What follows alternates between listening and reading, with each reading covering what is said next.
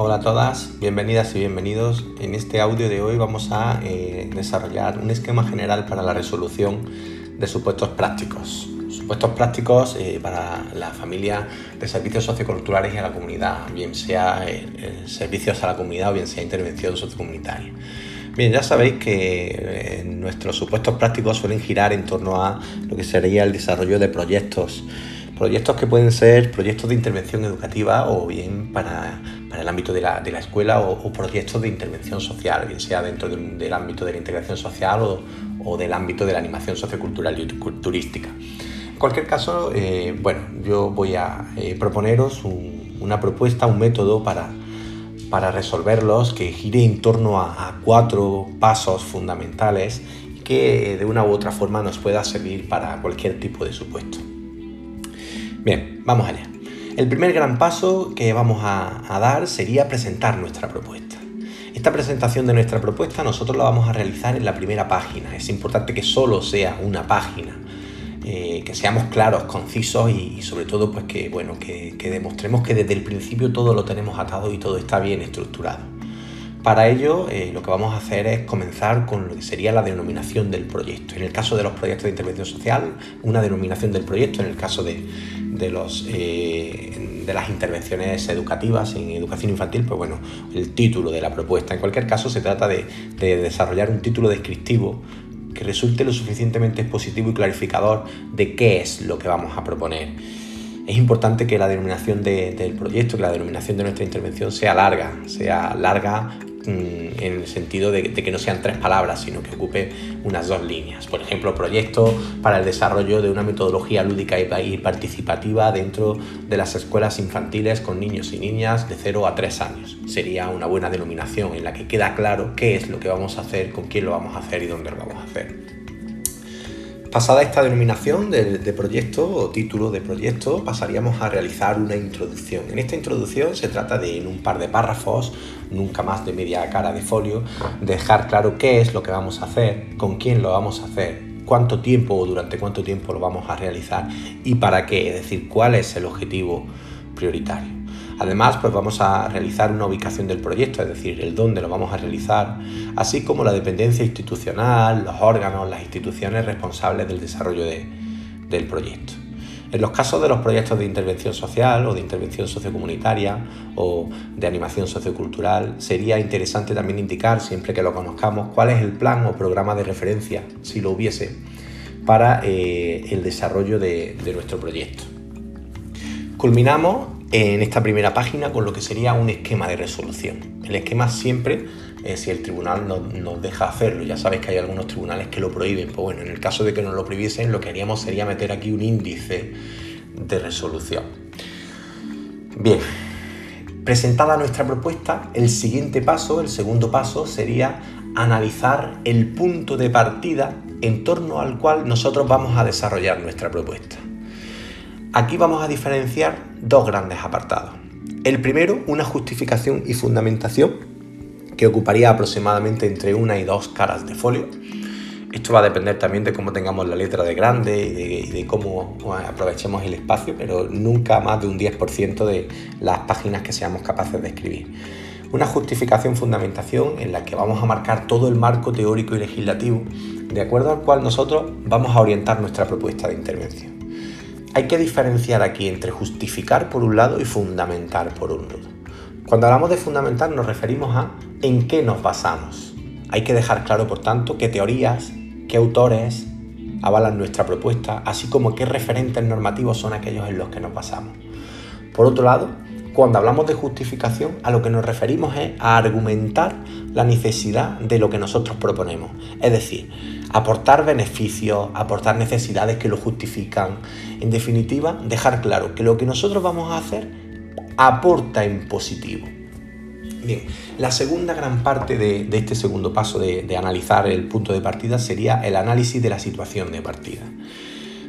Por lo general, eh, ellos nos van a dar un enunciado en el que nos van a exponer una problemática, nos van a exponer una situación, una casuística, Y todo supuesto práctico pues debe empezar con, con, una lectura profunda, incluso yo recomiendo leer varias veces una primera lectura global, del principio hasta el final, y al menos una segunda lectura en la que ir sacando las ideas fundamentales. Si nos dejan señalar y subrayar sobre el folio, que no suelen hacerlo, lo hacemos sobre ahí mismo, y si no, lo que hacemos es que en un folio aparte vamos a ir anotando todos los datos que nosotros consideremos significativos. Bien, el análisis de la situación de partida lo podemos eh, hacer justo después de la justificación y fundamentación o justo antes. En cualquier caso, en este caso, el orden de los factores no altera el producto. Lo importante es que todo esté. En esta situación de, en este análisis de la situación de partida, Bien, en el caso de los supuestos de intervención social, los supuestos de animación sociocultural, se puede llamar análisis inicial o diagnóstico o análisis de la situación de partida como tal. En el caso de los supuestos prácticos de educación infantil, en el caso de los supuestos prácticos vinculados a la educación, a este apartado lo vamos a llamar contextualización y evaluación inicial. Bien, ¿qué vamos a meter aquí? Lo primero que vamos a hacer es ubicar el proyecto y delimitarlo, es decir, indicar quiénes son los destinatarios. Lo vamos a desarrollar en una localidad, en un barrio, dentro de una asociación, dentro de una residencia, dentro de una escuela infantil, con personas de este perfil, con este tipo de destinatarios, con personas mayores, con ancianos, con personas con discapacidad, con un niño en concreto o con un grupo de niños y niñas de X años de edad. Una vez que lo hemos ubicado, eh, pasaríamos a lo que sería la valoración inicial o diagnóstico. En esta valoración inicial o diagnóstico, en base a los datos que ellos nos dan en el supuesto, lo que vamos a hacer es determinar cuáles son las características y necesidades que se desprenden de ese enunciado. Aquí vamos a diferenciar tanto unas características y necesidades del contexto o entorno en el que vamos a intervenir, en el caso también de las escuelas infantiles, también a nivel de centro, y también, por otro lado, a nivel de destinatarios. Bien, se trata, por tanto, de hacer una especie de análisis DAFO en el que determinar las debilidades, adversidades, fortalezas y oportunidades que tanto a nivel de destinatarios como a nivel de contexto nosotros eh, encontramos, y siempre basándonos en el enunciado del supuesto. Pregunta. ¿Qué pasaría si el enunciado del supuesto es corto y escueto y no nos da ninguna característica? Pues bien, en este caso, lo que no vamos a hacer nunca bajo ningún pretexto es inventarnos casuísticas en este caso, en el que no se dan eh, circunstancias eh, o problemáticas eh, con excesivo detalle dentro del enunciado del supuesto, lo que haríamos sería partir de las características y necesidades generales, globales, marcadas a nivel teórico. Por ejemplo, si estamos trabajando en educación infantil, pues vamos a trabajar en base a las características determinadas por Piaget. Importante citar el autor o los autores en los que nos basamos para esa caracterización, para dejar claro que no nos las estamos inventando nosotros, sino que están ahí marcadas por teorías, por autores que han sido eh, reconocidas a nivel, eh, en este caso, psicopedagógico. Bien. Eh, además, bueno, si el enunciado no nos presenta información suficiente, además de marcar estas características generales, lo que vamos a hacer es marcar una serie de aspectos en torno a los cuales nosotros vamos a realizar una evaluación inicial. Es decir, como yo no sé qué es lo que pasa, como yo no sé en qué circunstancias están estos niños y niñas con los que yo voy a hacer esta actividad, voy a partir eh, de una evaluación inicial en la que me voy a fijar o voy a valorar estos aspectos y hacemos una enumeración de 4, 5 o 6 aspectos que nosotros consideremos interesantes. Por supuesto, pudiera ser necesario incluso incluir diferentes técnicas e instrumentos para realizar esta valoración inicial. Una entrevista con los padres, si estamos trabajando con personas en situación de dependencia, escalas, diferentes escalas e instrumentos para valorar el grado de dependencia, eh, etcétera, etcétera. Por último, para terminar, eh, realizaríamos una eh, detección de necesidades, es decir, lo que vamos a hacer es una exposición de necesidades detectadas y en el caso de que sean muchas las vamos a priorizar. Esta priorización de necesidades en muchas ocasiones nos va a servir luego para marcar las diferentes fases en torno a las cuales vamos a, estructurar las actividades y actuaciones dentro del proyecto. En definitiva, dentro de este análisis de la situación de partida, en un primer momento vamos a realizar la caracterización, es decir, marcamos las características y necesidades de los destinatarios eh, con los que lo vamos a desarrollar. En un segundo lugar, marcamos pautas para una evaluación inicial y en un tercer lugar hacemos una detección de necesidades priorizadas o no priorizadas, va a depender un poco del enunciado del supuesto. Una vez hemos realizado este análisis de la situación de partida pasaríamos a lo que sería la resolución del supuesto como tal. Es decir, el tercer paso sería el gran protagonista dentro de la resolución del supuesto. Eh, se me olvidaba decir que el análisis de la realidad ocuparía en torno a una página aproximadamente, dos como mucho, ¿vale? Es decir, otro 10% dentro del volumen de páginas que nosotros seamos capaces de escribir. Si escribimos 10 ocuparía una página, si escribimos 20 ocuparía hasta un máximo de dos páginas. Bien, este tercer paso va a ocupar el grueso del supuesto, ¿vale? En torno a 6 eh, páginas y el 60-70% de las páginas que, sepa, que podamos escribir. Vamos a comenzar la resolución del supuesto con unos objetivos, con los objetivos de la propuesta. Si es un proyecto de intervención social, pues lo vamos a llamar objetivos a secas. Si es un proyecto eh, de carácter educativo, lo vamos a llamar objetivos didácticos. En cualquier caso, también se puede diferenciar entre un objetivo general o varios que conecten directamente con lo que nos están preguntando, con lo que nos están pidiendo en el supuesto, con la gran necesidad global que emana del enunciado del supuesto, y luego concretarlo en objetivos específicos.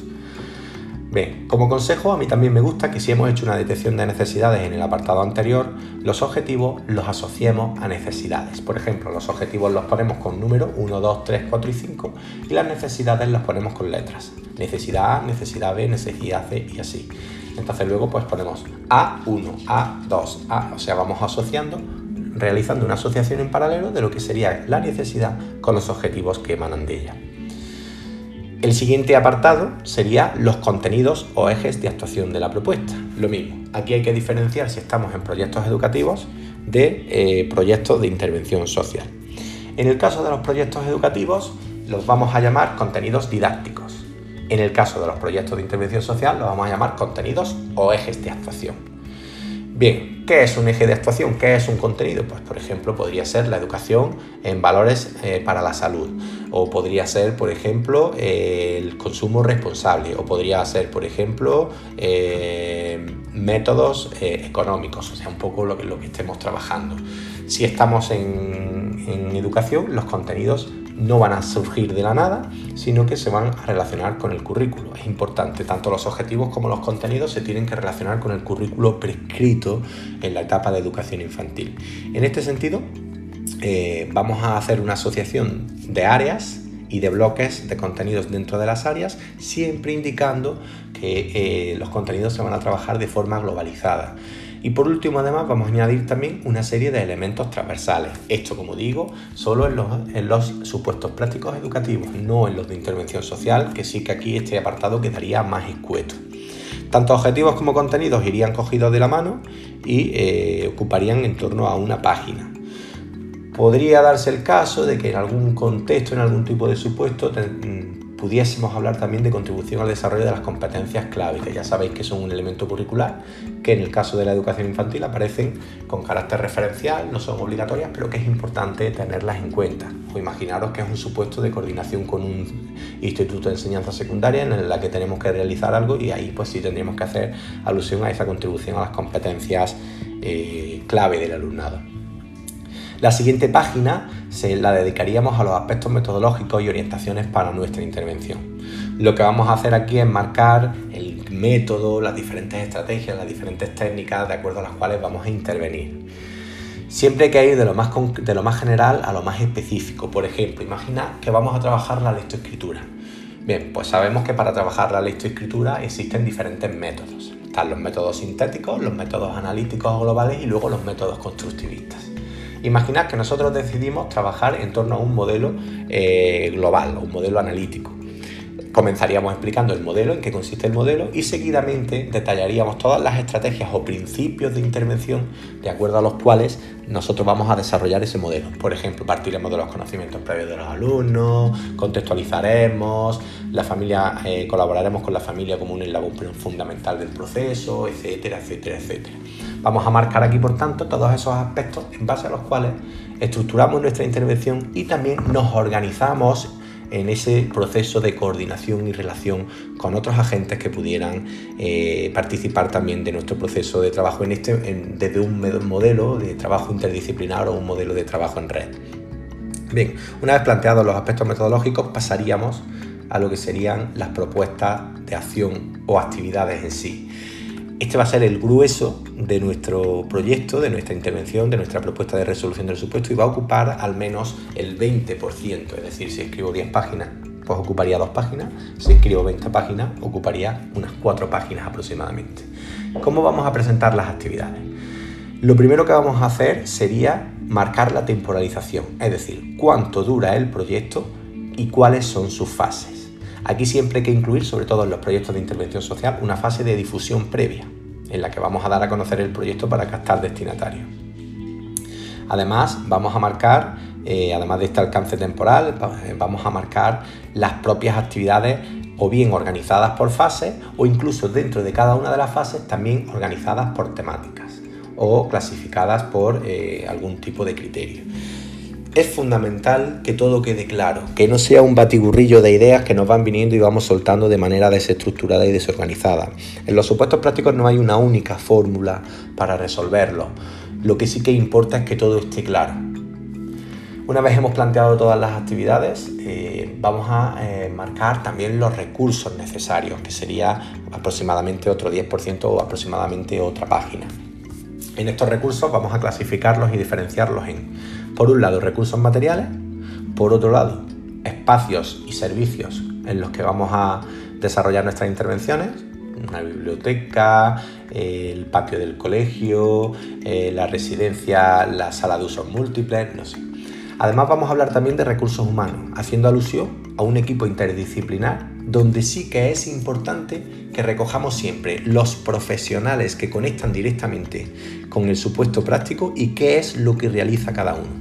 Además, pues siempre viene bien hacer alusión a voluntariado, asociacionismo, en el caso de proyectos de intervención social y por supuesto a la participación de la familia en los supuestos educativos. Por último, siempre que fuese necesario, eh, haríamos alusión a los costes, a los recursos económicos, más bien a cómo se van a sufragar los costes. Y siempre vamos a hacer alusión a que se van a sufragar a través de subvenciones, donaciones, aportaciones de los destinatarios, patrocinadores, etc. Incluso aquí volveríamos a hacer alusión al plan o al programa de referencia en torno al cual se va a apoyar económicamente también el desarrollo de un proyecto en el caso de la intervención social. En el caso de los supuestos de corte educativo, los recursos económicos, salvo que sea alguna salida didáctica o alguna excursión, alguna visita, por ejemplo, a una granja escuela, pues no suelen eh, recogerse ya que bueno, los, supuestos prácticos educativos no suelen tener costes o los costes ya se dan como algo normal y propio, inherente al funcionamiento de la escuela infantil o del colegio. Por último, para acabar este tercer gran paso de lo que sería la propuesta común de resolución como tal, incluiríamos otra página referida a la evaluación, al control y al seguimiento de nuestra intervención. En esta evaluación, control y seguimiento vamos a indicar, por un lado, la valoración del impacto del proyecto, es decir, cuál es el impacto esperado del proyecto y cómo vamos a valorarlo. Para ello vamos a marcar técnicas o instrumentos que vamos a utilizar tanto para la obtención de datos como para el registro de la información vamos a marcar unos criterios de evaluación y por último vamos a marcar una evaluación de la intervención o una evaluación de calidad de nuestra propia intervención a través de indicadores de calidad. Acabaríamos haciendo alusión a una memoria final de proyecto en la que vamos a recoger propuestas de mejora. En el caso de los supuestos de corte eh, educativo, de, de corte didáctico, directamente lo que haríamos sería diferenciar entre la evaluación del proceso de aprendizaje y por otro lado la evaluación del proceso de enseñanza. Tanto la del proceso de aprendizaje como el proceso de enseñanza la realizaríamos en base a unas técnicas e instrumentos y ahora bien, lo que sí que haríamos sería marcar unos criterios de evaluación para el proceso de aprendizaje, es decir, para la valoración de los alumnos, y unos indicadores de calidad para la evaluación del proceso de enseñanza, es decir, la evaluación de nuestra intervención educativa. Por último, eh, como cuarto y último paso, vamos a cerrar nuestra propuesta en una última página en la que vamos a eh, dedicar un último párrafo a lo que sería eh, una conclusión. Una conclusión en la que valorar lo que nosotros consideramos que son los puntos fuertes de nuestra, de nuestra propuesta. Puntos fuertes que deben girar en torno a, o deberían girar en torno a la creatividad, la innovación, la actualidad de las propuestas, y aquí, bueno, pues que todo está mm, sustentado o todo está basado en, lo que serían eh, buenas prácticas o propuestas de calidad que ya han sido aplicadas en algunos contextos con éxito. Esta debería ser una, una, un buen, una buena línea para el desarrollo de una conclusión. Y por último recogemos algunas referencias bibliográficas y legislativas si es que no las hemos recogido ya la legislación en el apartado de fundamentación. Si la legislación ya la hemos recogido en el apartado del marco teórico de la justificación fundamentación, no sería necesario volverla a recoger en bibliografía. Si no la hemos recogido anteriormente, pues ahora sí que habría que recogerla aquí. Bien, como peculiaridad en el apartado, o sea, como peculiaridad en, los supuestos prácticos escolares, es decir, en los supuestos prácticos educativos vinculados a la educación infantil, educación primaria, secundaria, habría que hacer alusión a lo que sería la recogida de diferentes medidas, estrategias y actuaciones para atender a la diversidad y a las posibles necesidades educativas que pudieran tener los destinatarios. Si el enunciado nos da casos concretos, nosotros tenemos que dar respuesta a esos casos concretos. Si el enunciado no nos da casos concretos, nosotros tendríamos que recoger medidas generales. ¿Dónde se van a recoger estas medidas de atención a la diversidad y a las necesidades educativas dentro de estos supuestos escolares? Pues bien, dentro del índice que, que, nosotros acabamos de ver, podríamos recogerlo dentro de las propias propuestas de acción o dentro de las propias actividades una vez que hemos contado todas las actividades, sacamos un subepígrafe con actividades y actuaciones para la atención a la diversidad y a las necesidades. Y ahí las contamos todas. Bien, lo podemos hacer dentro de la metodología, una vez que hemos contado todos los principios metodológicos y modelos desde los que nosotros vamos a trabajar, decimos cómo vamos a atender a esa diversidad. O como tercera opción también lo podemos hacer como un apartado específico con vida propia que iría justo antes de eh, la evaluación o justo antes de los recursos. Es decir, sería un subapartado con vida propia. A mí siempre eh, mm, me gusta más cómo queda dentro de la metodología o dentro de las propuestas de acción o actividades. Ya que sea dentro de la metodología o dentro de las propuestas de acción, pues va a depender de eh, lo que nos diga el enunciado. Es decir, en enunciados con casos muy concretos y muy especificados, es decir, en los que específicamente me dicen que hay algo a lo que hay que atender, pues sí que lo suelo meter en las propuestas de acción o actividades y en casos donde apenas se dice nada o no se dice nada de diversidad y de necesidades, pues lo meto como un principio metodológico más